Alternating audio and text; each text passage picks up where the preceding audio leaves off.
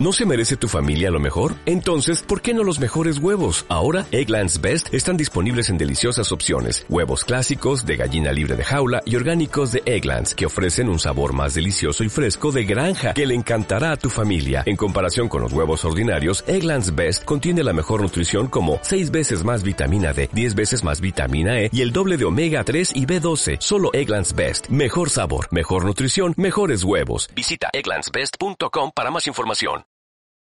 Ya, pero no me interrumpas por el camino.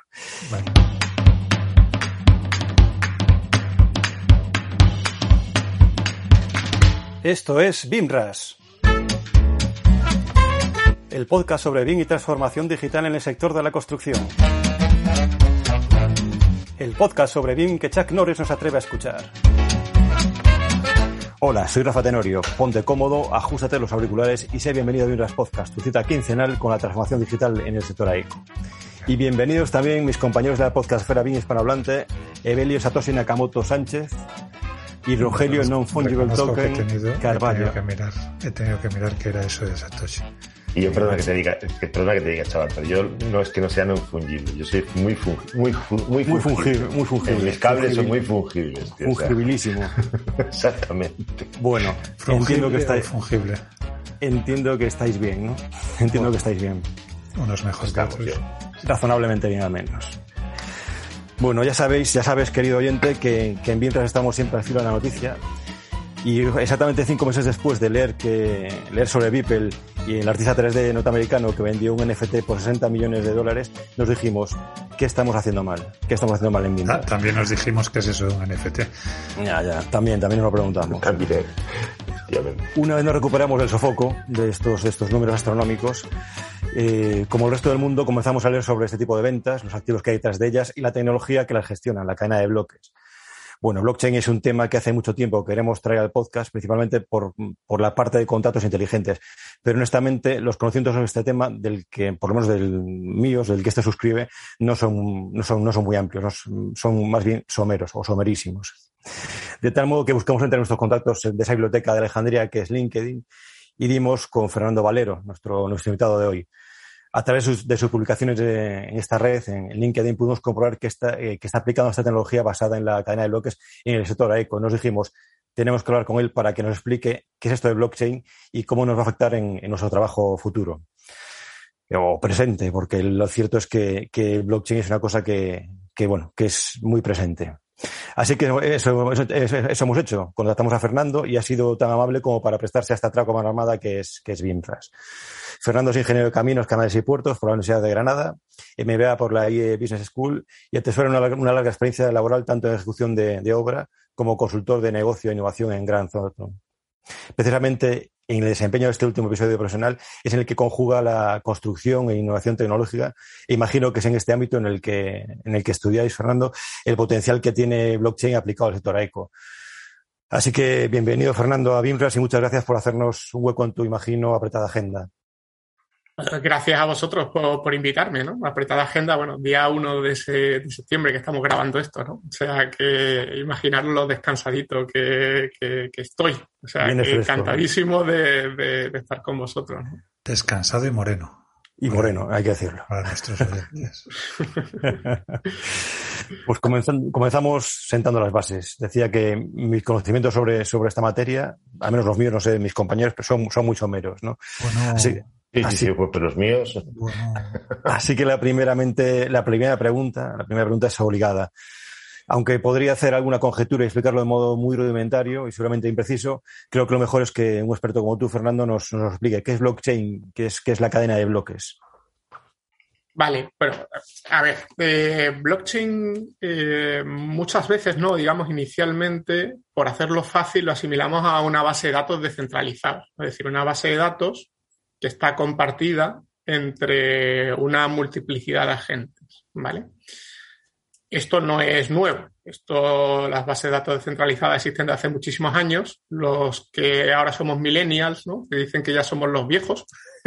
Una cosa increíble. Nos hemos hecho viejos en cinco años. Eh, pues todos recordamos el asunto de Napster, ¿no? Y todo el revuelo que hubo aquello, ¿no? Napster no deja de ser una base de datos descentralizada entre particulares en aquel caso pues compartían música, ¿no? Eh, pues Bitcoin, eh, que es quizás eh, la blockchain más extendida, ¿no? O cualquier blockchain en general, pues funciona de manera similar, ¿no? Cada uno de los participantes de la red pues tiene una réplica de esa base de datos. La principal diferencia está en el concepto de, de bloques, en el concepto de cadena de bloques, ¿vale? ¿Por qué? Una base descentralizada al final, pues uno puede tener una copia de la base de datos completa o una fracción de esa base de datos, que es como funcionaba Napster, si recordáis, tú ibas teniendo como trocitos de las canciones y las ibas compartiendo y demás. Con Bitcoin lo que se tiene, con Bitcoin y con blockchain, lo que se tiene es eh, una especie de libro contable que está agrupado en bloques y que cada uno de esos bloques se vincula con los anteriores, ¿vale? De tal manera que lo que se hace es establecer una especie de paquetes de información que son los que van configurando esa cadena, ¿vale? ¿Esto cómo es? ¿Vale? Eh, la base de datos, para que nos la imaginemos, ¿no? Lo que tiene es una especie de campos secuenciales. Lo estoy reduciendo muchísimo, ¿no? Pero porque entendamos el concepto, ¿no? Y para poder escribir en cada uno de esos campos se tiene que cumplir una serie de condiciones que están vinculadas con los campos que anteriormente están reflejados en esa base de datos. Cada campo se configuraría como un bloque. Uno va vertiendo información, pues la que sea, ¿no? Dentro de ese campo y una vez esa información cumple una serie de parámetros, que son los que se denominan las reglas, los mecanismos de consenso, el bloque se cierra y entra a formar parte de lo que es la cadena, ¿vale? Por eso el concepto de blockchain, ¿no? La verdad que aquí no se quemaron mucho las neuronas en ponerle nombre al asunto, ¿no? Eh, de tal manera que una vez el bloque queda cerrado y terminado, ¿vale? Lo que se abre es un nuevo bloque que a su vez tiene que volver a cumplir un mecanismo de consenso diferente. Hasta aquí lo que es un poco el, concepto. Por eso decimos que si, buscáis la definición en inglés de cadenas de bloques, muchas veces se habla de DLTs, ¿no? De Distributed Ledgers Technologies, ¿no? Un ledger en inglés es un libro contable, un libro mayor, ¿no? Y precisamente viene por esto, ¿no? Por ese concepto, ¿no? Igual que los asientos contables, pues para hacer un asiento uno tiene que compensar en el debe y el haber el anterior, ¿vale? Para que el saldo sea cero. Eh, pues en una cadena de bloques se funciona de manera similar. Para poder abrir un nuevo bloque dentro de esa base de datos, para poder escribir en un nuevo campo, tengo que encadenarlo mediante unas reglas al, al campo anterior. La clave está en esas reglas, ¿vale? ¿Por qué? Porque esos mecanismos de consenso están basados generalmente en reglas criptográficas, ¿vale? De tal manera que el bloque, una vez cerrado, eh, solo puede ser accedido por los usuarios de la red que cuentan con la clave pública y la clave privada de ese bloque. ¿vale? Esos mecanismos de criptografía son los que dotan de seguridad a la, a la blockchain, porque básicamente habréis escuchado por ahí temas de eh, que son anónimos o seudónimos, ¿no? Los, los intervinientes en la red. Eh, y que además el mecanismo de criptografía pues cuenta con una seguridad bastante elevada. ¿Por qué la seguridad es elevada? porque esos mecanismos criptográficos que van cerrando esos bloques que están en esa base de datos, básicamente ganan en robustez y en seguridad conforme más grande va siendo esa cadena. ¿Por qué? Porque imaginemos una ecuación matemática compleja cuyo número de variables depende del número de bloques que hay en la cadena, ¿no? O, al menos de los de los bloques que están yendo más próximos hacia el campo que se está escribiendo. Por eso se habla, por ejemplo, de la potencia de cálculo necesaria en el minado de Bitcoin, todo el tema de la um, sostenibilidad del minado. ¿Por qué? Porque resolver esa ecuación requiere una potencia de cálculo salvaje, ¿vale? Y por tanto de, un consumo energético también muy importante, ¿no? Por tanto, cuando pensemos en, blockchain, ¿no? Y por definirlo así de manera muy rápida todos estos conceptos, hay que pensar en una base de datos distribuida cuya información se agrupa en bloques, en, en pequeños clústeres de información, que para poder configurar ese clúster o ese bloque eh, hay que tener en cuenta los bloques que anteriormente se han eh, vertido sobre la red y que además esos bloques se cierran teniendo en cuenta dos características principales. Por un lado, un mecanismo de consenso, es decir, unas reglas que se dan entre todos los agentes de la red para poder escribir esa información. Y en segundo término, una solución o un mecanismo criptográfico, que en ocasiones es el propio mecanismo de consenso, que hace que sea seguro. ¿Y que sea seguro por qué?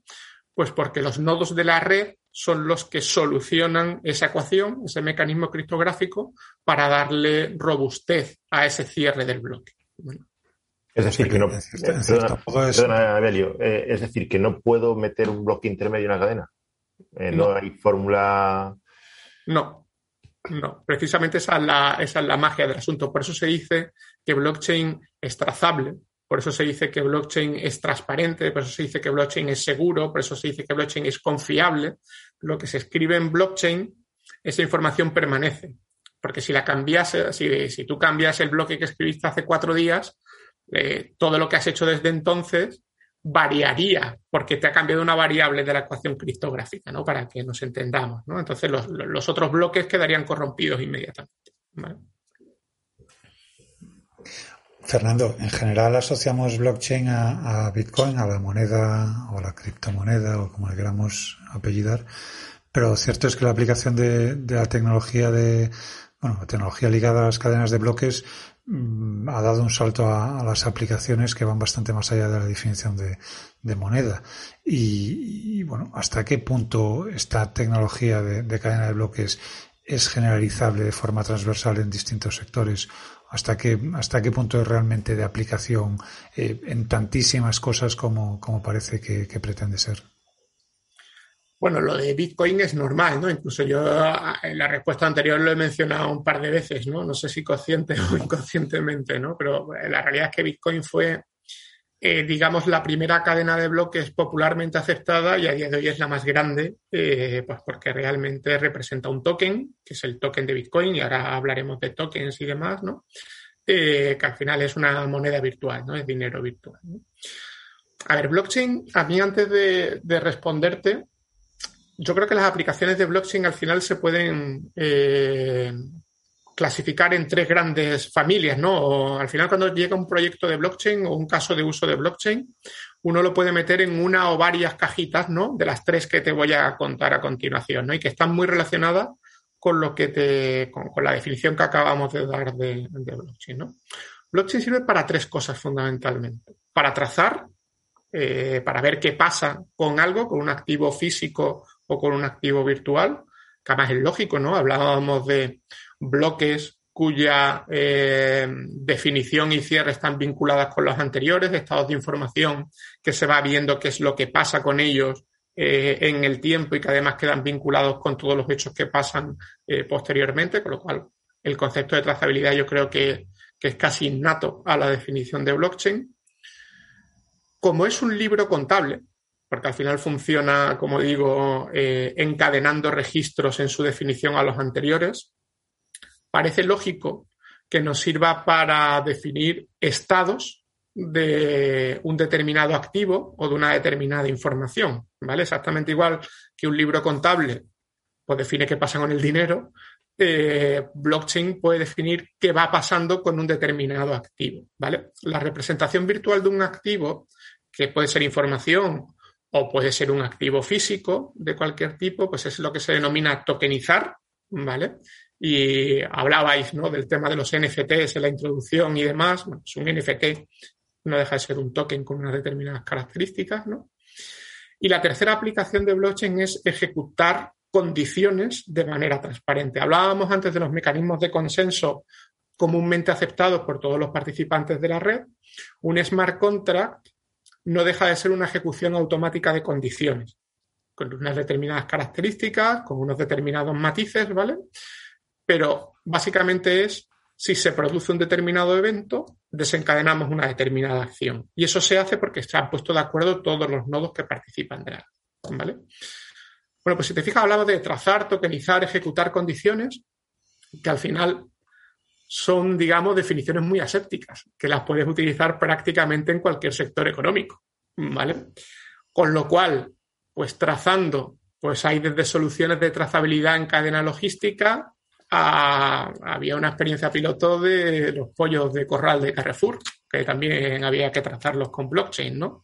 Eh, algunos temas de denominaciones de origen de vino, ¿no? Lo cuento así un poco en tema que parece un poco, pues no sé si jocoso o por lo menos desde luego gastronómico, ¿no? No suena nada sexy desde el punto de vista consultoril, pero da un poco la idea de la variedad de aplicaciones que hay alrededor de, blockchain. Desde luego, el principal potencial está en el sector financiero, eh, por el propio concepto de, cadena de bloques, ¿no? de ledger, que además da una agilidad importante en la desintermediación de ciertos procesos. Hay aplicaciones en sector asegurador, las aplicaciones en identidad digital tienen un potencial eh, enorme. si recordáis, eh, bueno, cuando se habló del DNI catalán y todo esto, eh, funcionaba sobre blockchain. No sé si recordáis, lo digo un poco hablando de la transversalidad, no sé si recordáis el famoso censo del, del referéndum catalán del 1 de octubre, sin entrar en política, lo que sí es cierto es que ese censo estaba montada sobre una base de datos que funciona con principios de blockchain, que es una base de datos descentralizada en IPFS. La Guardia Civil no fue capaz de desconectar esa base de datos el día 1 de octubre. ¿vale? Entonces, estamos hablando de aplicaciones, yo creo, desde, como veis, ¿no? desde el sector financiero, pasando por unas elecciones hasta el pollo de corral. ¿no? O sea, yo creo que las aplicaciones son eh, numerosísimas precisamente porque es una tecnología que haciendo tres cosas muy bien, ¿vale? Eh, trazando muy bien, tokenizando muy bien y ejecutando condiciones de manera automática muy bien, condiciones muy básicas, pero desde luego de manera automática y muy robusta, eh, haciendo eh, combinaciones y permutaciones de estos tres usos, se pueden desarrollar casos de negocio en prácticamente cualquier sector económico. Gracias, Fernando. eso, una cadena, cuando nos referimos a la cadena de bloques, eso es una, una, una red descentralizada, es mm, como red descentralizada, nos, nos, estamos refiriendo a una base de datos descentralizada o una base de datos alojada en una red descentralizada. Como decía, bueno, eso, mi conocimiento sobre el tema es bastante somero y a lo mejor mis preguntas son muy básicas, pero eh, no obstante me atrevo a preguntarte, ¿cuántas redes descentralizadas existen? Desde ese punto de vista queda el conocimiento somero, diría que al menos una por cada criptodivisa que, que nos encontramos en, en, en, bueno, que sale cada día en la prensa o en, los portales de sobreinversión. Pero si nos vamos a la raíz del asunto, en la que entiendo que la cadena de bloques, eh, que se entiende la cadena de bloques como una base de datos compartida entre varios nodos, el número de redes puede ser incontable, ¿no? Es, es así, es, bueno, vamos a ver, yo diferenciaría entre redes y las tecnologías para hacer esas redes, ¿vale? Eh, realmente eh, tecnologías para hacer esas redes hay muchas, pero son finitas, no hay tantas, ¿no? Y redes que se pueden montar con esa tecnología, pues hay muchísimas, ¿no? Es como si tú me dices, oye, con la tecnología de base de datos SQL, ¿cuántas bases de datos hay? Pues mire usted, hay muchísimas, ¿no? Eh, pero la tecnología de SQL es la que es, ¿no? Y todos la, la tenemos clara, ¿no? Eh, con blockchain pasa tres cuartos de lo mismo. Si es cierto que al ser una tecnología nueva, ¿no? novedosa, pues hay variedad en cuanto a, las tecnologías. ¿no? Eh, las tecnologías más comunes o más conocidas, eh, pues la inicial es Bitcoin, que es una red blockchain muy rudimentaria, pero de puro rudimentario es muy segura y conceptualmente funciona muy bien y es muy, muy estable y muy sólida. Ya me ha dicho, sea, de paso es la red eh, blockchain más grande del mundo, con más número de nodos. Eh, los incentivos económicos al minado y al mantenimiento de los nodos, pues, pues, pues son, bueno, ah, basta con ver la prensa, ¿no? Y saber lo que vale un Bitcoin, ¿no? Un minero es retribuido en Bitcoins, ¿no? Entonces, bueno, pues ahí hay un negocio económico y por eso esa red, a pesar de ser, como digo, bastante rudimentaria, pues funciona muy bien. Eh, las más populares, al margen de Bitcoin, está todo el mundo Ethereum, ¿no? Y ahí hay eh, la propia red de Ethereum y algunas variantes. Eh, Hyperledger, que es una iniciativa de red, digamos, con una vocación eh, empresarial, de red privada, ¿vale? Que hay varias variantes, ¿no? Hyperledger Fabric, ¿no? Que tiene una serie de, eh, de implicaciones, que estuvo en su día muy promocionada por IBM y demás, Hyperledger Besu, ¿no? que es una especie de cliente de Ethereum, Corda, que tiene aplicaciones en sector financiero eh, bastante interesantes, Quorum, eh, que es un proyecto de JP Morgan, dicho sea de paso, a, partir de una infraestructura similar a la de Ethereum, pero que ha derivado en, en una estructura diferente, porque básicamente Eh, con Quorum pues, se permiten hacer redes permisionadas de una determinada tipología que no se pueden hacer con Ethereum o no se podían hacer con Ethereum, eh, con mecanismos de consenso diferentes y demás. Es decir, tecnologías hay, no te voy a decir que con los dedos de las manos, pero sí es cierto que están bastante limitadas. Hablabas de Oye, pues tengo una red pues por cada criptodivisa. Cierto, tienes una red por cada criptodivisa. Lo que no tienes es una tecnología por cada criptodivisa. Eh, las famosas shitcoins, ¿no? Estas eh, criptodivisas eh, de cachondeo, por hablarlo mar y pronto, aunque alguna ha pegado un pelotazo interesante. muchas de ellas son copias de redes que ya existen con exactamente la misma tecnología y en algunos casos con muy poco mantenimiento y desarrollo, ¿no? Eh, bueno, pues, realmente no podemos hablar de que hay una tecnología nueva, evidentemente detrás hay una red con un determinado fin que es tokenizar una, una criptodivisa. Son cuatro tecnologías. Aquí en España yo no me resisto a hablar de, de Alastria, ¿no? que es la, digamos, la vocación de red nacional eh, en nuestro país. ¿vale? Alastria es un consorcio sin ánimo de lucro detrás del cual hay bueno, pues un, número importante de empresas y de administraciones públicas españolas que lo que pretende es eh, generar una red al ser una asociación sin ánimo de lucro, pues que esa red esté mantenida por empresas españolas, y aquí podemos hablar de todos los conceptos de soberanía tecnológica, del concepto de, oye, pues seguridad jurídica de acuerdo al ordenamiento jurídico de nuestro país y no lo que hacen unos chinos con Bitcoin, ¿no? Eh, bueno, pues una serie de eh, cuestiones eh, jurídicas, políticas, económicas y estratégicas, ¿no? Que dan lugar a generar un consorcio muy importante y con dos redes ahora mismo, ¿no? Alastria cuenta con la red T, que está montada eh, sobre Quorum. Quiero recordar sobre Hyperledger y la red, perdón, sobre Quorum y la red B, que es un cliente de Hyperledger Besu, ¿no? Entonces, bueno, pues al final lo que estamos hablando es, pues fijaros, ¿no? Eh, se habla siempre de lo malas que son las empresas del IBEX y todo esto, ¿no? Bueno, pues aquí eh, me imagino que con intereses económicos, como todo el mundo, pero desde luego con una visión de país, pues han dado ciertos pasos en, esta, en esta dirección, ¿no? Eso en cuanto a, digamos son La, red que está montada sobre Quorum finalmente no deja de ser una red sobre Ethereum, ¿no? Bueno, Quorum realmente no es Ethereum. Quorum es eh, una réplica, por así decirlo, que se hizo hace ya años, ¿no? En un consorcio eh, que se llamaba R3, que básicamente lo que estaba, que yo era liderado por JP Morgan. Eh, que básicamente lo que hicieron fue replicar cómo funcionaba Ethereum, ¿vale? pero lo dotaron... Un fork, de Ethereum. Eh, sí, pero añadiéndole una, cuestión importante, Belio, que eran mecanismos de consenso que no eran los mismos que estaban en Ethereum. Por ejemplo, con Quorum se permite, eh, hablábamos antes de minado y de resolver una ecuación súper compleja y demás, ese es el concepto muy de Bitcoin, ¿no? Y de Satoshi Nakamoto, ¿no? De red pública y un concepto un poco cyberpunk, ¿no? De aquí cualquiera se monta un nodo y se pone a trabajar, ¿no? Eso, evidentemente, en un contexto empresarial, pues tiene muchísimos problemas, como, no creo que haya falta explicarlo demasiado, ¿no? Eh, con lo cual, claro, a un banco y a un consorcio bancario como era R3 en aquel momento, pues esto le chirriaba bastante si sobre Ethereum, que tiene una serie de características particulares, ¿no? Como por ejemplo el hecho de poder ejecutar smart contracts, que Bitcoin no puede, por ejemplo, ¿no?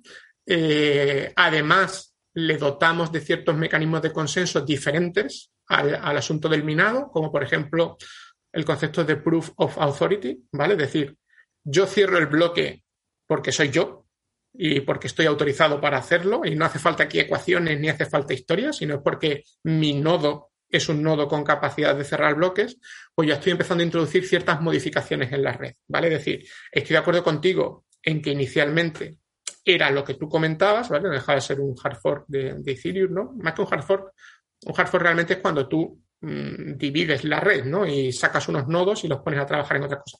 Aquí básicamente lo que se hizo fue copiar esa tecnología, pero se le han añadido una serie de funcionalidades que hagan que tenga entidad propia, ¿no? Eso es lo que en realidad es un fork, es un desarrollo paralelo de una de un desarrollo principal. En este caso, lo que pasa es que en el fork teóricamente los, nodos que salieron porque salen, inicialmente estaban en la no, digo, Lo digo no tanto en, torno a la red, que bueno, en este caso, como tú bien explicabas, es una cuestión de tecnología, que Ethereum y Quorum tienen el mismo, eh, digamos, tienen un punto común, que es Ethereum, en el que ese, ese fork, que es, que es Quorum, se desgaja de, de, la rama de desarrollo principal de esa tecnología para convertirse en una tecnología, eh, digamos, independiente, con base sí en Ethereum, pero con, con características propias.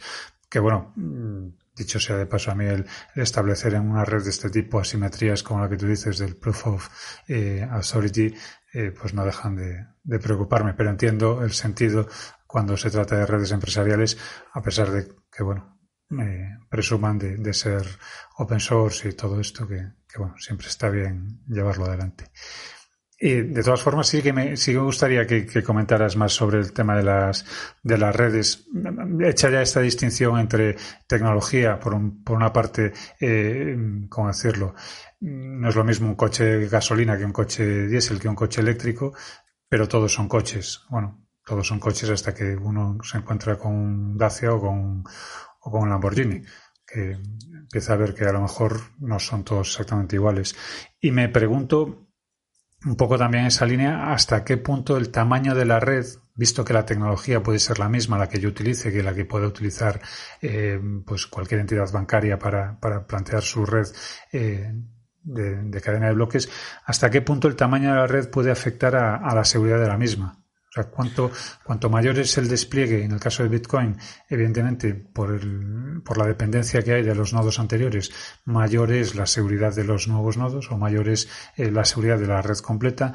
Pero cuando yo utilizo esta tecnología en, en un desarrollo propio, ¿hasta qué punto eh, depende esa seguridad del desarrollo del tamaño de la red que, que lo soporta? Bueno, hay un. Se dice, ¿no? Eh, que el, principal, eh, la principal amenaza para una red es lo que se denomina el ataque del 51%. ¿Vale? Eh, ¿Esto que es? Como los mecanismos de consenso dependen de una serie de, como decía, unas ecuaciones criptográficas complejas, ¿no? Unos algoritmos criptográficos complejos que dependen no solo del número de bloques, sino también del número de nodos eh, que intervienen en esa red, si yo soy capaz de controlar la mitad más uno de los nodos de esa red, la mitad más uno de los nodos puede imponer, permitidme la expresión no ahora que está tan de moda, pueden imponer su verdad dentro de esa red. ¿Vale? Es decir, podrían modificar ese algoritmo de manera coordinada y pervertir eh, la solución a esa ecuación criptográfica digamos, de manera unilateral. Eso es lo que se conoce como el, ataque del 51%, ¿no? Imaginemos, pues, ahora que está tan de moda los ataques de países, ¿no? Que se lo digan a, la gente del SEPE y todo esto, ¿no? Eh, pues si un país quisiera atacar la red blockchain de otro país, tendría que controlar la mitad más uno de esos nodos, ¿no? Y sería un ataque, repito, del, 51%, ¿no? Que es el nombre que recibe, ¿no? Eh, obviamente, mientras más nodos haya, mientras más eh, diversidad geográfica en la ubicación de esos nodos, mientras más diversidad en las medidas de seguridad de esos nodos, pues más difícil es hacer ese ataque, ¿vale?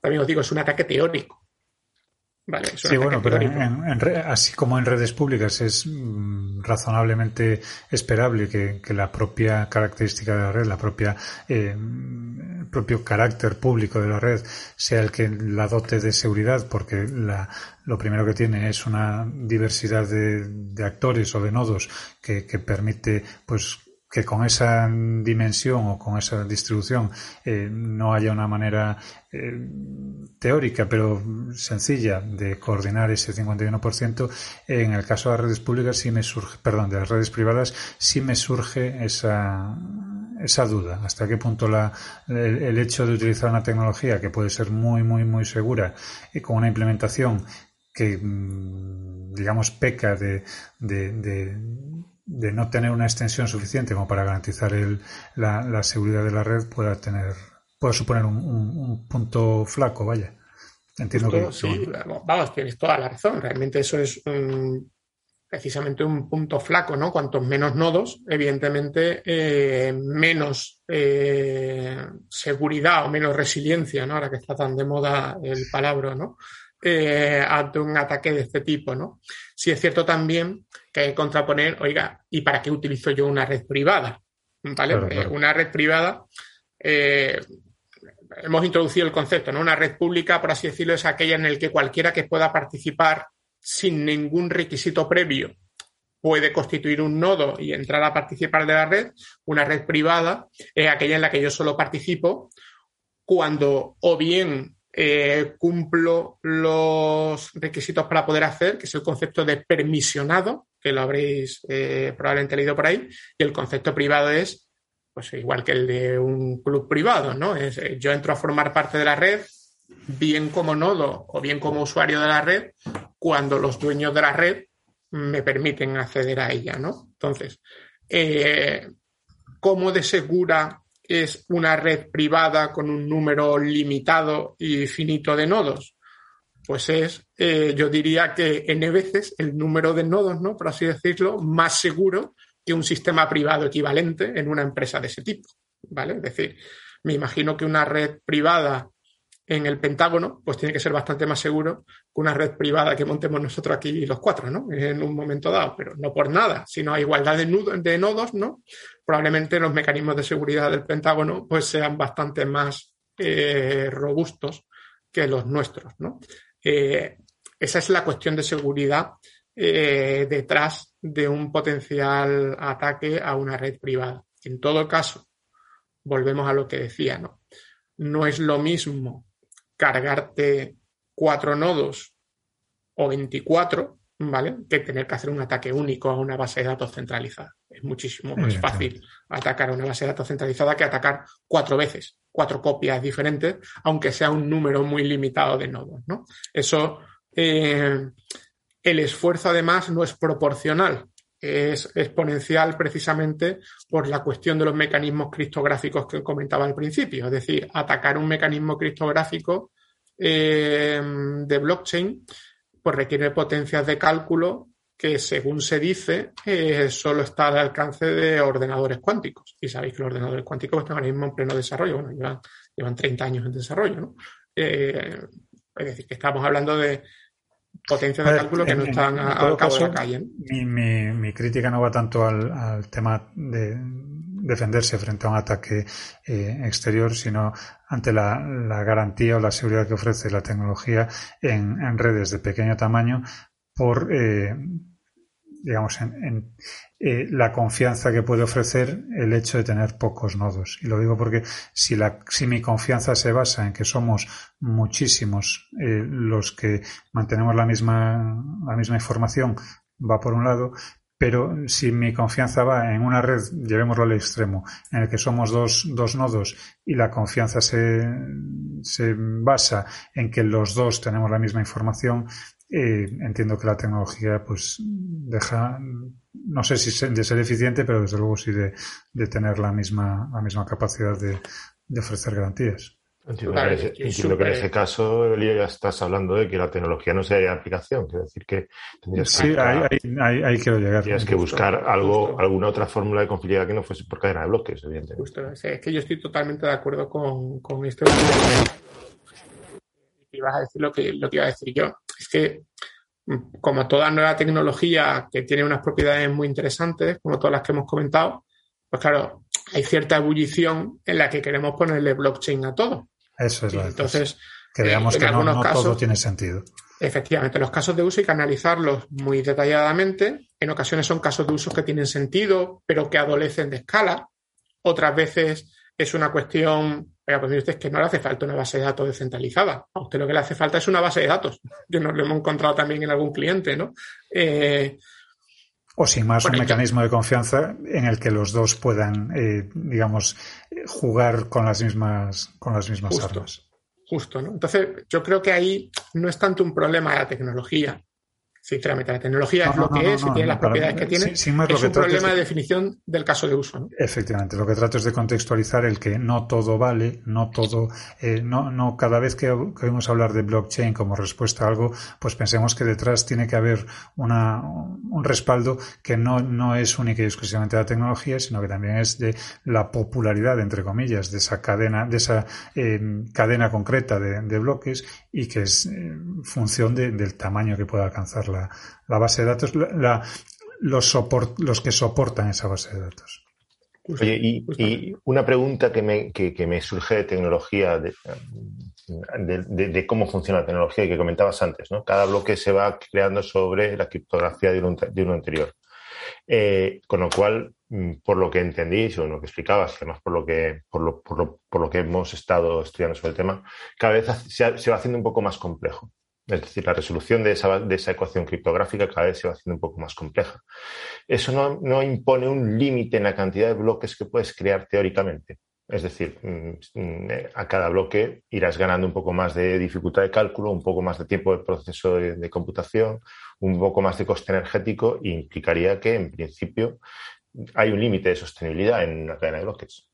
Bueno, eh, es, que el crecimiento no es proporcional. El crecimiento al final es eh, una curva creciente, evidentemente, pero que es asintótica, ¿no? Con lo cual llega un momento en el que empieza a ser más o menos constante, ¿no?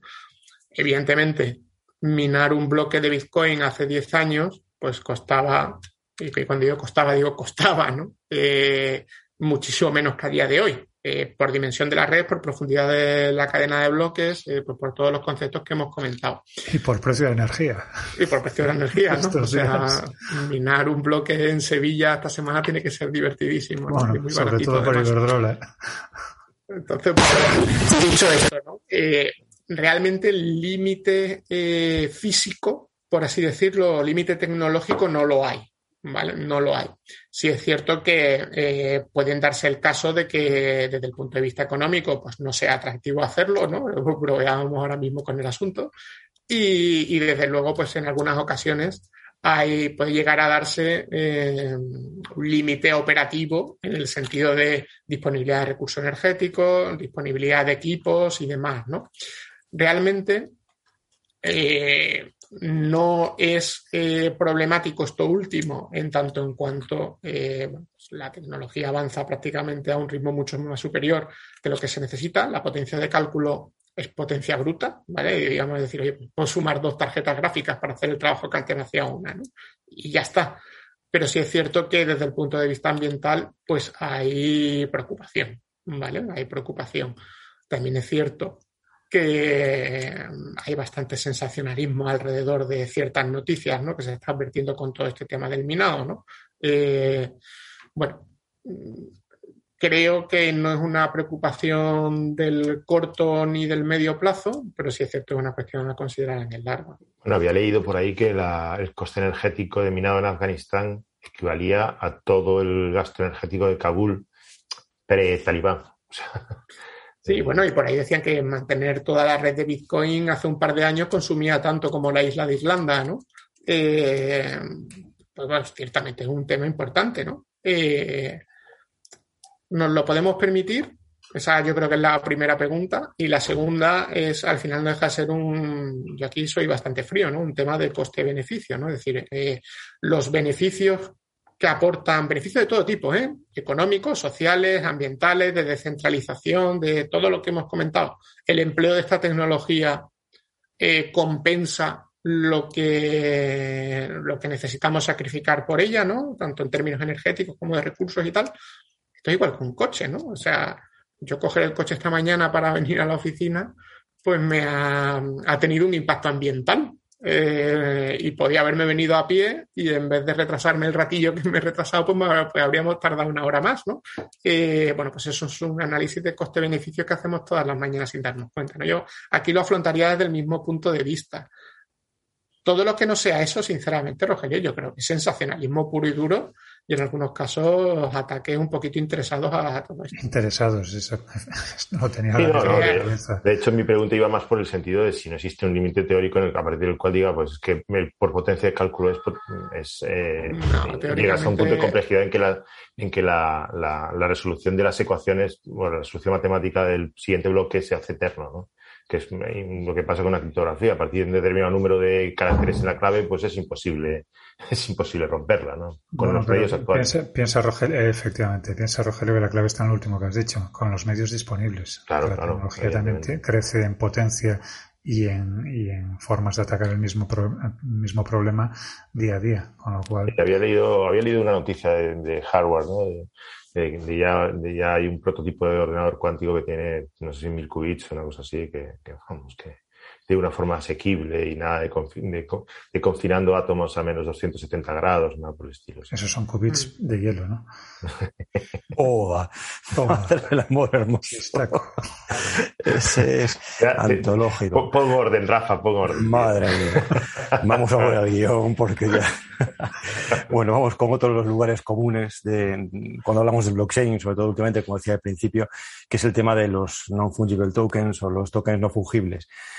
Bueno, como en el blockchain es, eh, como en la tecnología de blockchain en general, es fácil quedarse con la anécdota de, de, de Beeple, que vende por 60 millones de, euros pues un, un, un, grupo de renders. ¿no? Hombre, anécdota.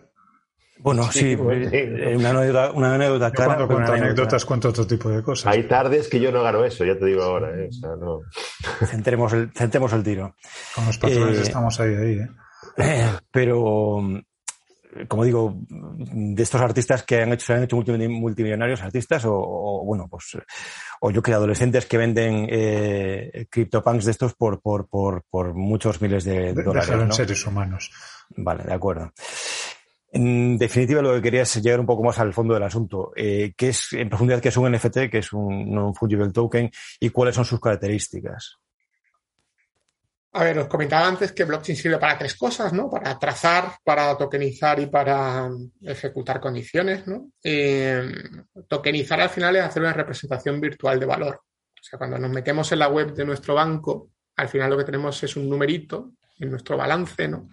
Que no deja de ser una representación virtual del dinero que tenemos en el banco, ¿vale? Pero es un numerito en una pantalla del ordenador que sirve para hacer muchas cosas, para comprar por Amazon, para lo que queráis, ¿no? Eh, eso es una representación virtual, al fin y al cabo, ¿no? Un token es una representación virtual de un activo, ¿vale? Eh, las criptomonedas son tokens que representan un valor económico, ¿vale? Eh, ¿Por qué? Pues hablaba antes del concepto de ledger, ¿no? De balance, ¿no? De por qué la cadena de bloques funciona como una especie de balance, donde vamos viendo cuál es el saldo que puede haber de algo, ¿no? Es decir, que esa cadena de bloques nos sirve para eh, representar un valor, que puede ser valor económico, que es quizás el más fácil de entender, pero puede ser un estado de información, ¿no? Puede ser un valor informacional, si me permitís la expresión, o puede representar eh, un activo físico en un momento dado. Cuando imaginemos que contamos manzanas o que contamos ladrillos, ¿no? Nosotros, por hablar de algo de nuestro sector, ¿no? Eh, ese es el concepto de fondo, ¿vale? Luego, si blockchain no sirve para tokenizar, si el blockchain no sirve para hacer representaciones virtuales de valor, y a mí cuando hablo de representaciones virtuales, yo siempre hablo de eh, los, no sé, yo como soy andaluz, los tickets de la feria, ¿no? los cartoncitos que tú ibas a la barra y dejabas 20 pavos y te daban un cartoncito por valor de 20 euros, ¿no? Eso es un token que te servía para comprarte cubatas en la feria, básicamente, ¿no? Eh, o, los corticoles, ¿no? Pues tres cuartos de lo mismo, ¿no? Eso es un token del corte inglés para gastártelo allí eh, comprando lo que sea, ¿no? Eso se puede hacer con Bitcoin. ¿Vale? Ahora bien, los tokens pueden ser de dos tipos, pueden ser fungibles o no fungibles. El concepto de fungible es el de token, por así decirlo, intercambiable o indiferenciado, es decir, todos los tokens son iguales, todos los ladrillos son ladrillos, todos los corticoles son corticoles, si me permitís la expresión, de tal manera que yo mi ladrillo o mi ticket de 10 corticoles lo puedo cambiar por otro ticket de 10 corticoles que es indiferenciado, que no sé cuál es el uno y cuál es el otro, ¿no? Eso es un token fungible. A los tokens fungibles eh, tienen otra serie de propiedades, como por ejemplo que pueden ser en algunos casos divisibles en fracciones, ¿no? Eh, bueno, pues tienen una serie de características concretas, ¿vale? Esas características vienen básicamente dadas por el protocolo en el cual han sido desarrollados, ¿vale? Eh, cuando hablamos de tokens en general, además hablamos de la red de Ethereum, esto hay que tenerlo claro, ¿vale? Es decir, son protocolos que están desarrollados sobre la red de Ethereum para representar esos activos físicos o esos activos informacionales o esos activos económicos. ¿vale? Un token no fungible es un token que está eh, utilizando la terminología que, que, usábamos en la carrera, ¿no? cuando nos explicaban cálculo y todo esto, biunívoca y únicamente. ¿Vale? Es decir, son tokens que aseguran su originalidad. Es decir, ese token es único e irrepetible, ¿vale? Por utilizar eh, una terminología muy comercial. De tal manera que el protocolo asegura que ese estado de información que se está eh, reflejando en ese momento en la cadena de bloques es la primera vez y la única que se ha hecho y que por tanto no puede copiarse por una representación de información exactamente igual porque el protocolo la cambiaría. ¿Vale? Yo aquí siempre hablo eh, por, entender muy bien el concepto, eh, un token fungible, pues básicamente son los billetes, es decir, yo un billete de 10 euros lo puedo cambiar por otro billete de 10 euros y al final, pues no tengo claro cuál es eh, el que tenía inicialmente y cuál es el que tenía después, mientras que el concepto de token no fungible son como las copias notariales. Cuando uno va al notario y firma el original, ese es el NFT y es el que se queda el notario y está allí.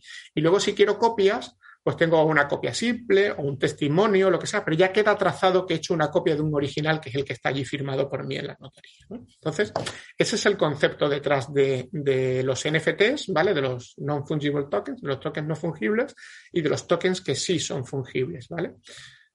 Esto, repito, reside detrás de la tecnología para representar esos tokens, que esos son los protocolos, ¿vale? Son protocolos, eh, quiero recordar que era el R20 para tokens fungibles y el R ahora creo que es el 1171, antes había, creo que era el 271 o algo así. Hablo de memoria, ¿vale?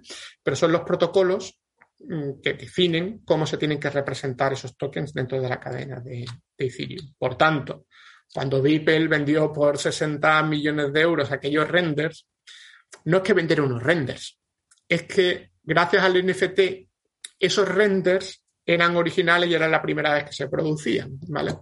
podemos estar de acuerdo si eso tiene sentido comercial o no. Yo no, a pesar que no tengo los 60 millones y si los tuviera no sé si me los gastaría en eso, ¿no? Pero sí es cierto que hay aplicaciones de NFTs que pueden tener mucho sentido, ¿vale? Por ejemplo, eh, aquí barro un poco para casa, en Gran Thornton hemos empezado a asesorar a correos en temas de criptofilatelia. Puede tener sentido hacer eh, representación virtual de esos sellos, ¿no? Sobre todo, además, eh, cuando la filatelia es una fuente de ingresos importantes para correos y cada día se escriben menos cartas. Entonces, eh, bueno, pues puede tener sentido como un vehículo de reserva de valor, coleccionismo, inversión. Ya ahí entramos en el interés que pueda tener una empresa o un particular en comprar esos NFTs, que no entro ni a valorarlo ni a juzgarlo, pero desde luego puede tener un sentido muy claro, ¿no? y hemos hablado, por ejemplo, de aplicaciones, ¿no? Yo ponía el ejemplo de la notaría no sin doble intención, ¿no? Probablemente en un mundo eh, virtual, ¿no? En esos conceptos de metaverso que están ahora tan de moda, eh, pues eh, habrá figuras de nuestro ordenamiento jurídico que tendrán que repensar cuál es su rol, ¿no? Pues este concepto de NFTs ayuda a repensar roles de, algunas de esas figuras de nuestro ordenamiento jurídico. Más allá de la anécdota de, de, de que, comentábamos, lo que me resulta interesante de los NFTs es las posibilidades que da la cadena de bloques precisamente de firmar digitalmente pues cualquier activo. Eh, un modo que garantiza, como dices, de un modo seguro que este activo es único eh, e indivisible, además. Porque creo que es una característica de los NFT que, también, o sea, es único. Espera, Rafa, espera, espera. En realidad lo que te asegura es que es el original. No que sea único, porque eh, como activo digital puede ser copia de, muchas copias y, e indivisible tampoco porque puedes. Eh, no, es que creo que son, creo, por lo que he estado leyendo, son dos de las características de, para garantizar. Los NFTs por lo general son indivisibles. Son indivisibles. Es decir, ten en cuenta que el concepto de token está muy asociado al de, al de criptoactivo en un momento dado, ¿no? Y, y hablo de criptoactivo en sentido amplio, ¿no? Claro, si es el original, yo estoy de acuerdo con Evelio. Puedo tener medio original, o podría pensar en tener medio original. Lo que sí es cierto es que los protocolos, eh, en principio, no están pensados para eso. No quiere decir que el mes que viene nos salgan con un protocolo nuevo y nos permitan hacerlo. ¿eh? Eh, desconozco si se está trabajando en, esa, en esa línea. Lo que, sí es cierto es que. No puedo, no puedo evitar hacer el paralelismo con, un cuadro, una pintura de un artista físico, por poner el ejemplo contrario. Y, se me ocurre que, efectivamente puedo garantizar la, eh, originalidad de la obra más allá de, que después haya copias de la misma. Pero efectivamente yo podría recortar eh, un Van Gogh y darle la mitad a Fernando y quedarme yo con la otra mitad y seguiríamos teniendo ambos la mitad de un Van Gogh. Ya es un puto delincuente, pero sí, podría Sí, bueno, sería una barbaridad, lo que quieras, pero eh, el hecho real es que mm, algo físico podría dividirlo y seguiría siendo eh, parte de un original físico también, y en este caso, pues, eh, bueno, creo que las características se mantienen, con lo cual la, la, única garantía que me da es la de originalidad, la de haber sido el, ni siquiera el primer elemento, sino el primero en ser identificado por medio de, una cadena de bloques. Sí, totalmente. Estoy ahí eh, de acuerdo contigo. O sea, conceptualmente puede tener todo el sentido. Eh, lo que no sé si tiene sentido mm, hacerlo en determinadas eh, aplicaciones, ¿no? Pues imagínate quien, herede, quien herede ese render. Pues iba a hablar de, títulos de propiedad, por ejemplo, ¿no? O sea, si yo tengo el 50% de un título de propiedad, pues yo quiero tener la mitad del NFT que represente ese título de propiedad, ¿no? Entonces, Probablemente sí, ¿eh? yo creo que llegaremos a un punto, y fíjate, aquí entramos ya quizás en el de hacia dónde va a evolucionar todo esto, ¿no? En el cual eh, tenga sentido, eh, no sé, a lo mejor podemos hablar de NFTs o podemos hablar de un token que sea metro cuadrado, que también podría ser, ¿no? Y ese puede ser un token fungible, pues los metros cuadrados, pues sí, lo son, ¿no? Lo que necesito es que me, me des una serie de atributos que digan dónde está ese metro cuadrado. Bueno, al final, yo creo que fíjate, la clave de todo esto, eh, del NFT, más allá de las anécdotas, ¿no?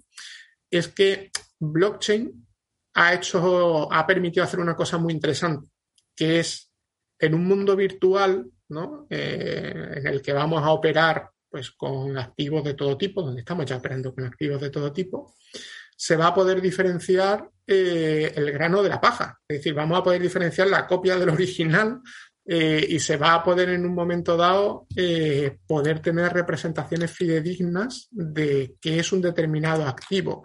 Por eso lo de People vale 60 millones, porque es el de People, no es una copia. Es decir, yo tecnológicamente tengo garantizado que es lo que es, ¿vale? Y eso es la primera vez en el mundo de la tecnología que se ha podido hacer. Eh, precisamente garantizado por tecnología, ¿no? bueno, pensemos, imaginaros, eh, me voy al mundo del coleccionismo, ¿no? El, primer disco grabado por los Beatles, ¿no? Imaginaros que eso fuera un NFT, ¿vale? ¿Cuánto vale eso? Y después ha habido cientos de millones de discos de los Beatles por ahí dando vueltas, ¿no? Eh, bueno, pues eso lo reducimos un poco al absurdo con el tema de Beeple y tal, y de los renders y no sé qué, y yo sinceramente lo leí también y me parecía que era feo de narices aquello, ¿no? Eh, bueno, pues nos llama la atención, ¿no? Pero llevemos algo con un, valor que está acordado por todos, ¿no? ¿Cuánto vale la primera grabación de los Beatles si eso se graba en un NFT? ¿Vale? Pues eso vale mucha pasta. ¿no? Me estoy mordiendo la lengua para no citar a Walter Benjamin. Pero bueno, Rafa, dale, continuidad que si no saco el... Vamos a... Vamos a...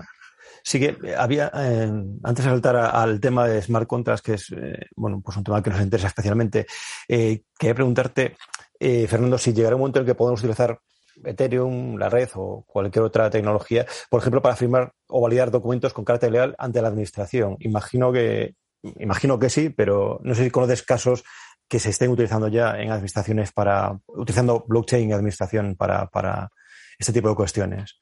para validar documentos. Eh, eh, firmar digitalmente se, ya, se firma digitalmente. Me refiero a utilizando tecnología de blockchain. Claro. El tema de utilizar tecnología blockchain es precisamente pues porque hay en algún caso en el cual puedes necesitar una capa de garantía superior, por la razón que fuere, ¿vale? Pero porque necesitas, digamos, más confianza. A ver, eh, el hecho de que tenga validez legal o no es porque existe una voluntad política de darle la validez legal, básicamente, ¿no? Y eso se hace estableciendo un ordenamiento jurídico, primero para que tenga validez legal y en segundo término adaptando, si es que es necesario adaptar, la tecnología a que cumpla con ese ordenamiento jurídico, ¿vale? Aquí me permito hacer un paréntesis, precisamente esa es una de las motivaciones de Alastria, es decir, ser capaces de desarrollar una tecnología blockchain que sea compliance al 100% con el ordenamiento jurídico español, ¿vale? Eh, porque ciertamente hay cuestiones que, que, no son acordes a nuestro ordenamiento jurídico en el concepto de blockchain, ¿vale? Entonces, lo primero es ya firmamos y blockchain pues, nos puede permitir tener una capa de seguridad superior en primer término y en segundo término hacer es desintermediar ciertas relaciones. ¿Vale? ¿Por qué? Porque si yo como particular participo de la red o tengo una identidad digital en esa red y quiero interactuar ante la administración, en algunos casos pues puedo necesitar un intermediario, ¿no? Necesitar, no sé, un representante legal, un procurador, o puedo necesitar eh, un notario que dé de algo, ¿vale? Mientras que si eso está dentro de mi identidad digital o dentro de mi carpeta de documentos ante la administración, ¿no? Pues eh, probablemente muchas de las cuestiones que eh, ese intermediario o ese tercero de confianza ayude a certificar una documentación, un determinado estado de mi persona física o de mi persona jurídica ante la administración, pues dejan de ser necesarios, ¿vale? Pues por el concepto de transparencia y de compartir la información que hablábamos al principio de, nuestra entrevista de hoy, ¿no? Esa, ese tercero de confianza deja de ser necesario, ¿vale? Eso, de por sí, pues puede tener sentido o no, ¿Vale? Volvemos a lo que hablábamos hace unos minutos, ¿no? Hay casos de uso que tienen sentido y otros casos de uso que no lo tienen. Yo como creo que tiene sentido eh, utilizar blockchain en la relación con una administración pública, Creo, sinceramente, que lo que se llaman los poderes exorbitantes de las administraciones públicas no van a desaparecer, porque entonces dejarían de ser administraciones públicas, serían nuestro compadre y dejarían, evidentemente, de tener la capacidad de legislar y la capacidad coercitiva sobre los administrados, con lo cual eh, no creo que eso vaya a desaparecer nunca. Pero sí es cierto es que ayudan a una agilización administrativa.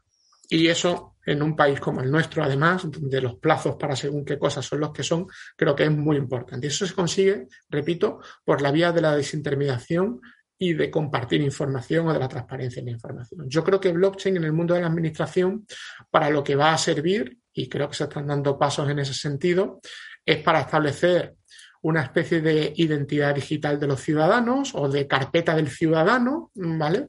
Donde eh, existan documentos, eh, acreditación de las situaciones de los ciudadanos que permitan ejecutar algunos procedimientos administrativos de manera mucho más ágil. Pongo un ejemplo de lo más chorroso, ¿eh? O sea, yo tengo tres hijos, soy familia numerosa, ¿vale? A mí que me pidan el carnet de familia numerosa cada vez que me voy a subir en el AVE, o sea, es que mm, me toca la moral. Por varios conceptos. El primero, porque para pedir el billete he puesto el carnet de familia numerosa. Segundo, porque el carnet de familia numerosa a mí me lo ha dado una administración pública. Y resulta que el AVE lo mueve Renfe. Hombre, si me lo pide Oigo este o alguno de los nuevos, pues lo tendré que dar.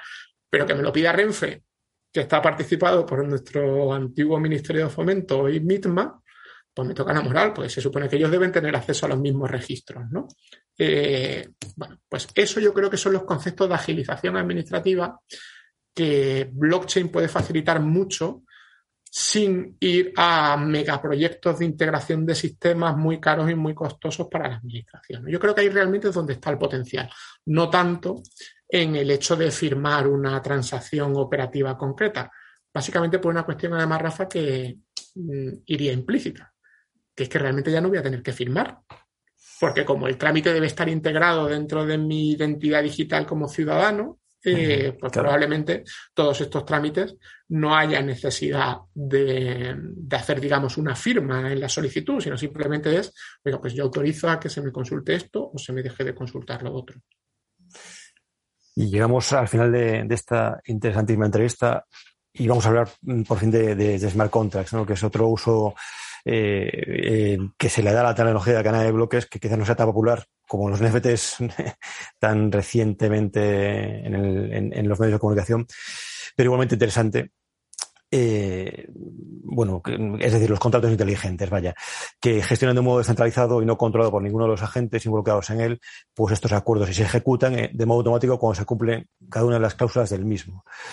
Quizás mi definición sea un poco simple y no estoy seguro de que de las tripas que hay detrás de todo este tipo de contratos, pero no es un modelo de contrato un tanto utópico, fácil de aplicar a pequeña escala, pero de difícil implantación en un sector como, por ejemplo, de la construcción, que se conoce por lo leonino en sus documentos legales.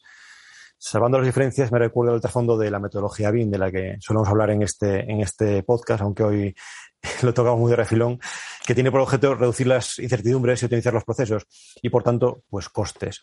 Son objetivos loables, pero que son de difícil adopción en nuestro sector y al menos, o al menos de modo general. yo lo primero que creo que Smart Contract es uno de los nombres peor puestos, igual que blockchain era como muy lógico, ¿no? Yo creo que Smart Contract es uno de los nombres peor puestos del mundo blockchain, si me permite la expresión. ¿Por qué? Porque un smart contract, un contrato inteligente, ni es un contrato ni es inteligente. ¿Vale? O sea, esto lo decía un antiguo compañero nuestro de Grant Thornton y después se lo han plagiado N veces, ¿no? Pero a mí me hacía, además era abogado y es abogado, ¿no? Y además una de las personas que conozco que más eh, influencia ha tenido en España en, estos asuntos, ¿no? A ver, un smart contract es un trozo de código informático que se puede integrar en la tecnología de la cadena de bloques, en algunas tecnologías. Por ejemplo, Bitcoin no lo permite, Ethereum sí, ¿vale? Es decir, que, depende mucho de la tecnología de la cadena de bloques, que básicamente lo que representa es una serie de condiciones tipo if-then, ¿vale? Eh, si pasa algo, se ejecuta no sé qué cosa y de manera anidada, ¿vale? Eso es un smart contract. ¿vale? Eh, un smart contract no es un contrato de chorrocientas páginas eh, de ante mí comparecen don fulano y don mm. mengano apoderado, no. O sea, un smart contract es si el campo de la base de datos vale no sé qué, cógeme no sé qué otra historia en este otro campo de la base de datos o manda esta llamada o hace esta otra cosa, ¿vale? Eso es lo que hace un smart contract, ¿vale? Con lo cual, claro, si lo ves así, pues ya empieza a aclararte muchas cosas, ¿no? Esto de los smart contracts eh, pues sirve para hacer eh, funcionalidades muy concretas, ¿vale?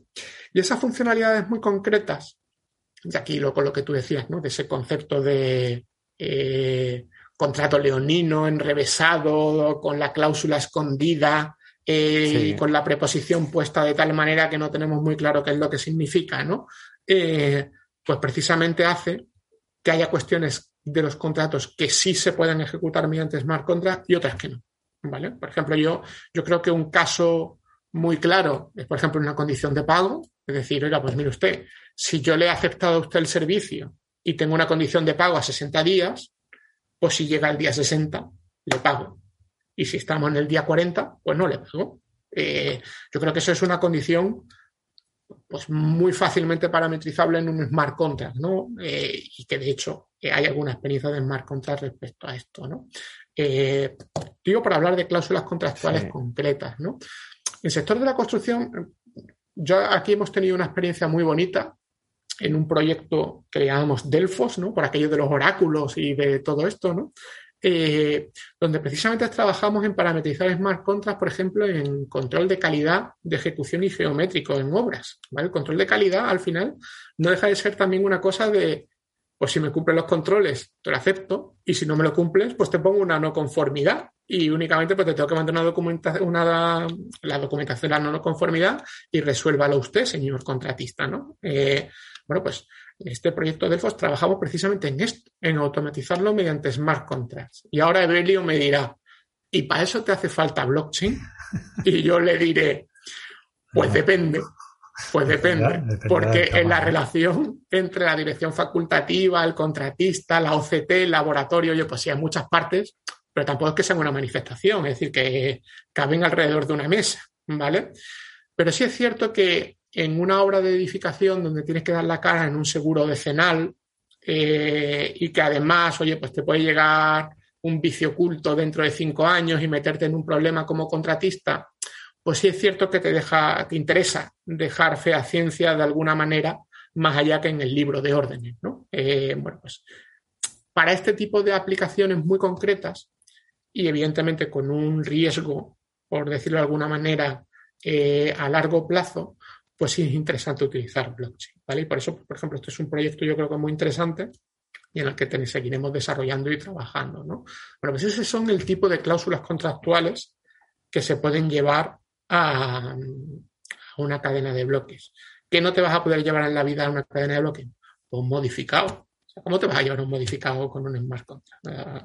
precisamente lo, comento para evitar modificados y complementarios. O sea, eh, es que eso, es que eso realmente, eh, cualquiera que conozca nuestro sector con un poquito de detalle, hasta en una obra, pues sabe que hay cosas que son imponderables. Y, y es que es muy complicado. Yo siempre lo digo, represente usted con un smart contra una geotecnia. Es que no tiene puñetera idea de lo que te va a salir hasta que no estás ahí, mm. realmente. Por muchos estudios que haga y muchas historias, hombre, te acercas, acotas el riesgo, ¿no? Ahí siempre hablamos en términos de riesgo, ¿no?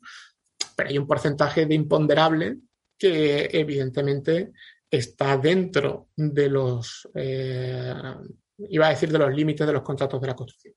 Yo diría que incluso el código de comercio, ¿no? La fuerza de mayor que está en el código de comercio, no está en, los contratos de construcción, ¿no? Con lo cual, eso no puede estar en un smart contract nunca, ¿no? también es una buena noticia para los que nos dedicamos a esto de la construcción, ¿no? Vamos a tener algo que decir y no va a depender todo de las máquinas. Yo me, pues resisto a no, a no recoger ese, ese guante que me lanzas y efectivamente eh, en una obra en la que los implicados, por más que sean, son pocos, me pregunto si no es demasiada alforja para tan, tan poco viaje, porque a fin de cuentas la relación de confianza se establece entre un número muy finito de, actores, eh, ya no la relación de confianza, sino la, relación de poder, entendido como eh, hay uno que paga y otro que recibe ese dinero, se, se distribuye esos actores en dos equipos fundamentalmente y me planteo que, bueno, que, efectivamente, aunque mm, es una solución, creo que, es una, una, solución excesiva frente, tú decías, a, un libro de órdenes. Bueno, si el libro de órdenes está eh, digitalizado y garantizado con algún elemento criptográfico que genere una, e, ese nivel de confianza, entiendo que no, no debería ser necesario recurrir a, un mecanismo que por otra parte, como decíamos al principio, bueno, hacia, hacia el principio, tiene una cierta dependencia en su, en, el tamaño de esa red y estamos eh, planteándolo en un sector en el que las redes, por más que queramos, son, son muy, muy limitadas. Sí, pero bueno, eso es un, concepto de escala, ¿no? O sea, tú, estamos viendo de, yo hago una aplicación para un proyecto, ¿no? Esa, esa es un poco la visión, ¿no? Pero, oye, y si, hace, y si haces una aplicación de la red para todos los proyectos. Es decir, eh, pues mire usted, me lo invento, ¿eh? ¿eh? Yo colegio de arquitectos o colegio de ingenieros, ¿no? Yo soy ingeniero de camino. Eh, vamos a hacer una red para llevar todos los libros de órdenes que tenemos que visar de todas las obras civiles que se están haciendo en España. ¿Por qué? pues mire usted, porque a mí como colegio me interesa mantener una red, pues para a través de tecnología ser capaz de dotar de un nivel de seguridad superior, una resiliencia superior, bueno, todos los temas estos que hemos comentado anteriormente, ¿no? Para dotar de todas estas características a las funciones de mis, de los profesionales que están bajo mi paraguas. Y pues ya a lo mejor empieza a tener sentido, sobre todo además porque esos profesionales a veces pueden estar a un lado de la mesa, ¿no? Pueden ser una, a veces pueden ser promotor o dirección facultativa y otras veces pueden ser contratistas, ¿no? Bueno, si empiezas a pensar con escalas de ese tipo, sí empieza a tener sentido. Eso por un lado. Y después, por otro lado, hablamos de otra serie de derivadas secundarias que sí pueden tener sentido también basadas en tecnología. Hablamos, por ejemplo, de eh, problemas de distancia, ¿vale? Eh, estamos acostumbrados a que nos sentamos en la mesa de la caseta de obra a discutir. Pero ¿qué pasa si yo soy un inversor institucional que voy a comprar un portfolio de pisos a una promotora española? y no tengo ni puñetera idea de dónde están esos pisos. O sea, es que me da igual, en el fondo. Lo que quiero saber es cuál es el valor, que están correctamente construidos, eh, tener fe a ciencia de que los metros cuadrados que estoy comprando son los que efectivamente se han construido, etcétera, etcétera, etcétera, ¿no? Y yo soy un señor que está en Londres y se lo voy a comprar a un promotor español, ¿no?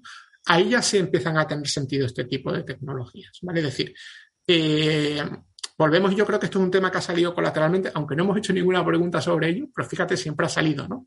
El caso de uso tiene que estar bien parido tanto en la aplicación, pero también en cuanto a la escala. ¿Vale? Yo creo que eso es fundamental. Y escala entendiendo no solo el número de agentes intervinentes, sino a lo mejor el alcance geográfico, la volumetría de proyectos, ¿vale? A su vez el tamaño de los proyectos que entran, ¿vale? Es decir, ahí hay muchas cuestiones concretas eh, que hay que tener presente de cara a hacer cada caso de uso. Me ocurre un caso de uso. fundamental. Lo que sí es cierto que también, eh, perdona Rogelio que te interrumpa, yo creo que ahora mismo el tema es que como esto está todo tan incipiente, los casos de uso y las experiencias que hay, pues por el propio concepto de tecnología incipiente, están muy acotaditos. Eh, pues no dejan de ser, no te voy a decir si prototipos, pruebas de concepto, eh, etcétera, etcétera. Hasta que haya una experiencia de éxito blockchain como la de Bitcoin, que es una experiencia de éxito, eh, en un caso de uso concreto, en un determinado sector, pues tiene que pasar tiempo, ¿no? Y yo creo que ahora mismo en construcción, precisamente en todos estos temas, estamos en pañales, ¿no? Estamos en, la fase de empezar a explorar, pero la volumetría, la escala, la aplicación de éxito concreta en estos sectores está todavía por venir. ¿vale? Pero faltan todos esos segundos ingredientes que te mencionaba. Decía que se me ocurrió un caso de uso mm, en autentificación de materiales, ¿no? Porque he leído por ahí que hay eh, falsificación de marcado CE, por ejemplo. Es decir, que podría. sí, pero volvemos a lo de antes. Y si hay una autoridad que se dedica a certificar eso, ¿para qué me hace falta blockchain? ¿Vale? Bueno, pues te podría hacer falta cuando, oiga, pues mire usted, yo es que no quiero centrarme en el mercado CE. Yo quiero que pueda haber un chino que si tiene. Yo, yo empecé a trabajar en una obra donde nos traíamos acero de Turquía porque ahora ha subido el acero otra vez un ciento y pico por ciento, ¿no? Eh, cuando yo empecé a trabajar también hubo un despiporre de acero del estilo del de ahora. Y claro, y nos salía más barato traernos el acero de Turquía que comprarlo aquí en España. Yo no quiero ni decir lo que tuvimos que pasar para que el ministerio nos homologase ese acero. Y lo pasamos porque nos ahorrábamos una pasta, ¿vale? Oiga, pues mire usted, si el turco tiene acceso a una blockchain que dé ciencia de que lo que él está fabricando realmente es conforme con lo que nosotros necesitamos, me ahorro mi proceso de homologación. O sea, no sería dar garantía del mercado C, sino sería algo así como dar automatización al otorgamiento del mercado C. Ahí es donde puede estar el valor y sobre todo abriéndolo a que pueda entrar un turco, un chino o el que sea, ¿no? Eh, precisamente porque a mí me da igual que sea turco o chino. Yo lo que quiero es que el acero que llegue sea bueno. Eh, y que sirva para lo que quiero y que a ser posible más barato, ¿no? Eh, bueno, pues esa yo creo que son las aplicaciones. En temas de trazabilidad de materiales, estoy muy de acuerdo contigo, ¿no? nosotros hemos trabajado en trazabilidad alimentaria, que es mucho más crítica, por ejemplo, que la trazabilidad de materiales en construcción, aunque, por ejemplo, me consta que hay trabajos ahora mismo en temas de trazabilidad de hormigón y trazabilidad de algunos materiales en un momento dado, eh, que tienen problemas de conservación, como por ejemplo el tema del hormigón, ¿no? el hormigón te caduca. Eh, bueno, pues eso, eh, yo creo que ahí hay aplicaciones de valor. Pero tienen sentido, vuelvo a lo de Belio, ¿no? Yo creo que es muy importante, y aquí rompo una lanza a favor de los consultores, hay que asesorarse antes de poner blockchain a lo loco, ¿no? O sea, hay que sentarse, hay que pensar, hay que pensar el caso de uso, ver si el caso de uso tiene sentido, si tiene sentido a lo mejor hay un problema de escala, pues, eh, ¿cómo lo escalamos? O cómo buscamos otra solución que no sea blockchain para hacer esto que usted está buscando, ¿no? Bueno, yo creo que esa es la clave del asunto. Ojo que cuando yo planteo mi escepticismo lo hago desde la, óptica de intentar poner los pies en el suelo y entender que esto es una tecnología que tiene muchísimas, muchísimas ventajas, que es muy, muy aprovechable, pero también pensando en que, hombre, a veces nos venden más humo del que somos capaces de tragar. Entonces, el tratar de, de poner a lo mejor las, las bases de decir, oye, qué elementos debo tener en cuenta a la hora de considerar si esto que me están vendiendo tiene, tiene realidad o, es más otro, otro invento pasajero. Pues creo que va en la línea de lo que tú dices, Fernando, que hay que contar con gente que sepa de lo que está hablando, que sea capaz de en un momento dado plantear los problemas a, nuestras ideas felices y decir, bueno, eh, esto que tú dices está muy bien, es fantástico, pero lo resuelves pues con un certificado de la FNMT en el que puedes perfectamente acreditar tu identificación, tu identidad. Pero vamos, que por lo demás encantadísimo de, que funcione. Y, yo encantado, me encanta el challenge. ¿eh? O sea, yo creo que, es bueno, ¿no? Además, eh, sobre todo en estos temas de innovación, que voy a contar que no sufráis a diario, ¿no? Que hay tanto ruido, ¿no? Alrededor de todo. Pues llegamos al final del episodio, Fernando, y, siempre terminamos atracando completamente a nuestros invitados con dos preguntas. La primera sobre sus fuentes de información. ¿Cuáles son tus fuentes de información que puedas contarnos y que nos recomiendas a nosotros y a, nuestro oyente. Bueno, a ver, yo creo que en todo esto de blockchain hay mucho, ¿no? Es muy diverso, ¿no? Eh, eh, yo creo que en cuanto a actualidad en español, eh, blockchain economía, yo creo que es un medio que funciona muy bien y que, y que, tiene las noticias justas, además, y que te mantiene muy al día, sobre todo del ecosistema español. Hay bastantes medios que publican noticias con frecuencia. Eh, yo creo que por, digamos, mm, exactitud en lo que se publica, ¿no? que sabéis que hay mucho sensacionalismo alrededor de todo esto, mm. de, todo el mundo cripto y demás. ¿no? Eh, Capital Radio yo creo que lleva gente interesante, por ejemplo, ¿no? y que tiene además podcasts interesantes y tal, y lo recomiendo. Eh, hay otros medios ¿no? Eh, que lo sacan de tanto en cuanto. Es radio, saca gente también interesante de vez en cuando. Bueno, por, mencionar algunos medios españoles. Yo creo que a nivel internacional hay medios de referencia. O sea, Coindesk, por ejemplo, yo creo que las alertas de Coindesk las tiene prácticamente todo el mundo. De Crypt, de Block, también son medios interesantes a seguir. Eh, Bloomberg hace, sigue muchísimas noticias de cripto, muy, orientada evidentemente al mundo Bitcoin y demás, pero bueno, sabéis que ya hay derivados, futuros, instrumentos financieros sobre, sobre blockchain, ¿no? Yo creo que es eh, sobre, sobre criptodivisas, más bien, mejor dicho, ¿no? Eh, y yo creo que son medios que hay que seguir, ¿no? Y después, en cuanto a perfiles y personas, pues nada, seguida Gran Thornton en España, ¿no? Que está muy bien y sacamos muchas cosas de, blockchain, ¿no? Eh, bueno, y ahora en serio, yo creo que, por ejemplo, en Gran tenemos la suerte de tener a, Luis Pastor, ¿no? que yo creo que es un referente europeo, ¿no? Además, sí ha salido en más de una ocasión, ¿no? Como algunos de los perfiles más influyentes en todo este mundo de blockchain, que además de ser un experto y una excelente persona, es mi jefe, con lo cual eh, pues hay que seguirle, evidentemente. Y, después creo también que el perfil de Alastria, pues hay que seguirlo, ¿no? Yo creo que salen cosas interesantes. Y ya hay muchos perfiles ahí, ¿no? Eh, eh, Monse Guardia, ¿no? La, CEO de Alastria, ¿no? Yo creo que hay muchas personas, ¿no? Que cuando empecéis a tirar del hilo eh, son muy interesantes y, y que yo creo que hay que seguir. Yo en sector construcción sí es cierto que hay mucha publicación por ahí, Alguna creo que de muy escaso nivel o de muy aéreo, o de muy de blog que te dice esto sirve para trazar. Bueno, pues mire usted, esto ya lo sabíamos, no hace falta que usted me lo cuente. Eh, a mí me gusta mucho una publicación que hay de la Escuela Politécnica Superior de Zúrich, de la ETH, de, eh, creo que se llama Jens Hunskevich o algo así, ¿vale? Os pasaré el nombre por ahí, que tiene un artículo muy interesante sistematizado de todos los casos de uso y que potencialmente pueden tener sentido, el tipo de red asociada a ese caso de uso, literatura previa existente. Además es un tipo muy interesante y, nosotros estuvimos ayudándole también en alguna cosilla. Y yo creo que ese artículo, que creo que tiene 15 o 20 páginas, no es excesivamente largo, eh, pues es de las cosas que merecen la pena leer por centrar la cuestión y además como un artículo muy académico, pues tienes la garantía de que no te están vendiendo nada, ¿no? Que sabéis que también en este mundo eh, pues es de agradecer a veces. Yo creo que, casi abuela pluma, esas son las, eh, las fuentes, yo creo que a seguir a diario. ¿no? Luego ya hay literatura de diverso tipo, hay hasta másters, historias, bueno, pues ahí yo creo que entramos en, otro mundo un poquito diferente.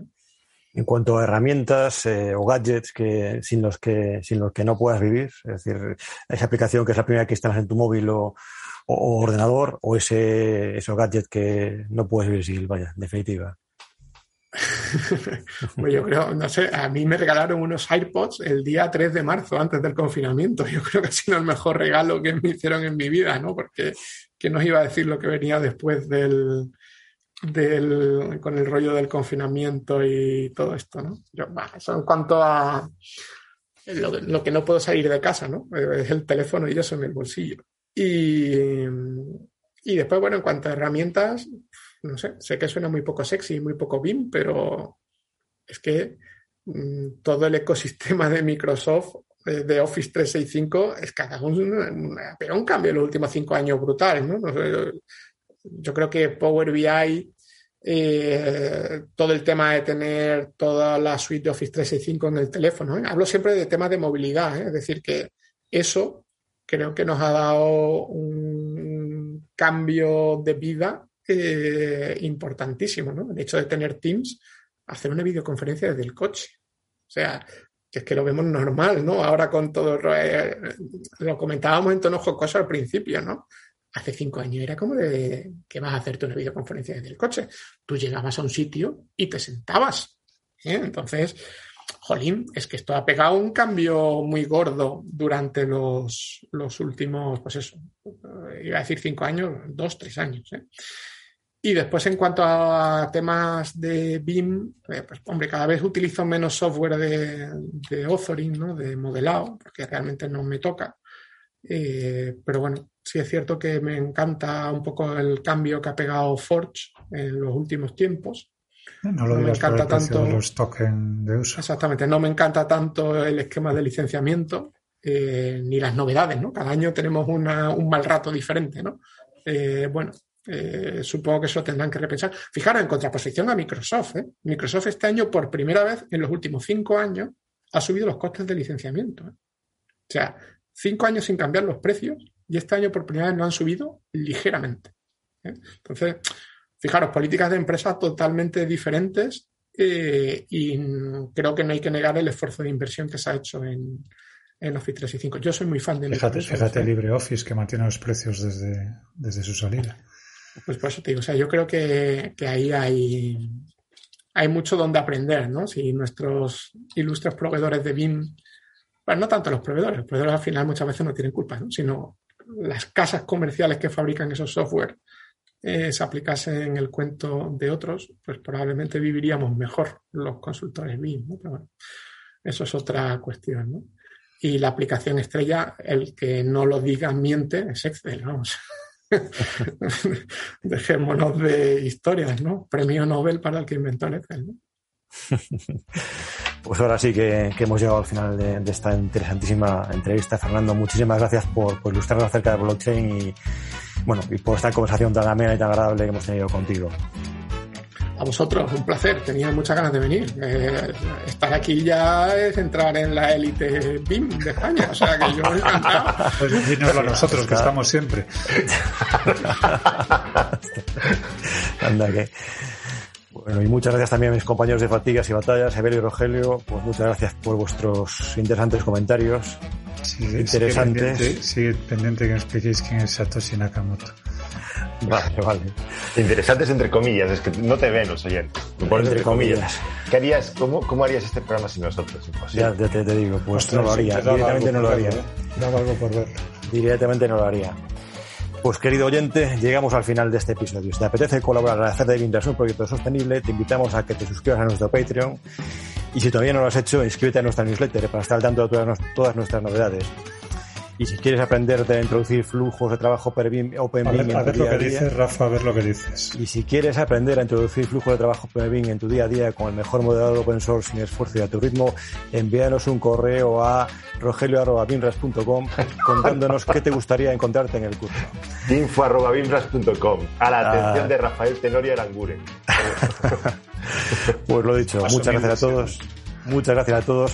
Un saludo y hasta el próximo episodio de BIMRAS Podcast, el podcast sobre BIM que Chuck Norris nos atreve a escuchar.